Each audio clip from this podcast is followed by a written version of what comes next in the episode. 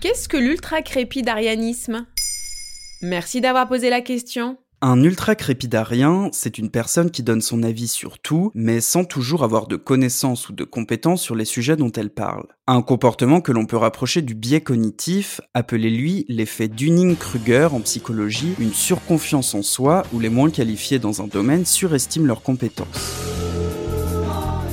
Le terme ultra-crépidarien a été utilisé pour la première fois en 1819 par l'essayiste William Hazlitt dans une lettre ouverte au critique littéraire William Gifford. Son étymologie est relative à la locution latine sutorne et supra crepidam, signifiant littéralement cordonnier pas plus haut que la chaussure. Les ultra-crépidariens se caractérisent généralement par un principe très élémentaire. Moins ils en savent, plus ils croient en savoir. Fidèle à l'adage, la culture, c'est comme la confiture, moins on en a, plus on l'étale. Il y a quelqu'un que l'on peut qualifier d'ultra-crépidarien tellement il a défrayé la chronique récemment. Stéphane Bourgoin était considéré pendant des décennies comme le grand expert français des serial killers, occupant plateau médiatique et publiant livre sur livre. Il s'avère être un serial menteur. Il a été démasqué et a fini par l'admettre. Je ne sais pas pourquoi, mais j'ai l'impression qu'en ce moment, on en voit un peu partout dans les médias. Toute situation de crise rend perméable les théories du complot. Celle de la pandémie de la Covid-19 n'est pas en reste.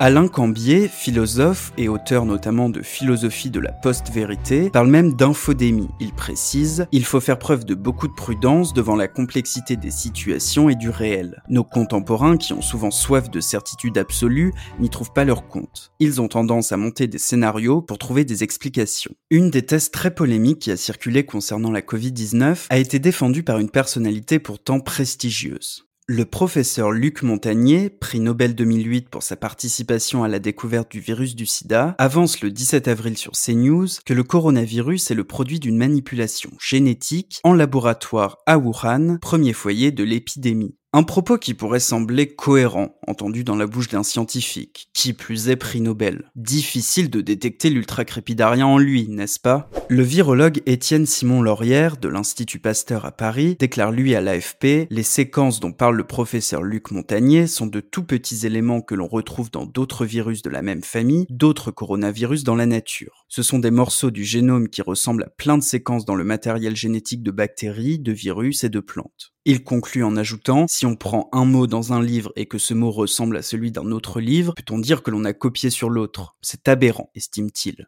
L'image est parlante. Mais comment faire le tri alors? Et surtout qui croire?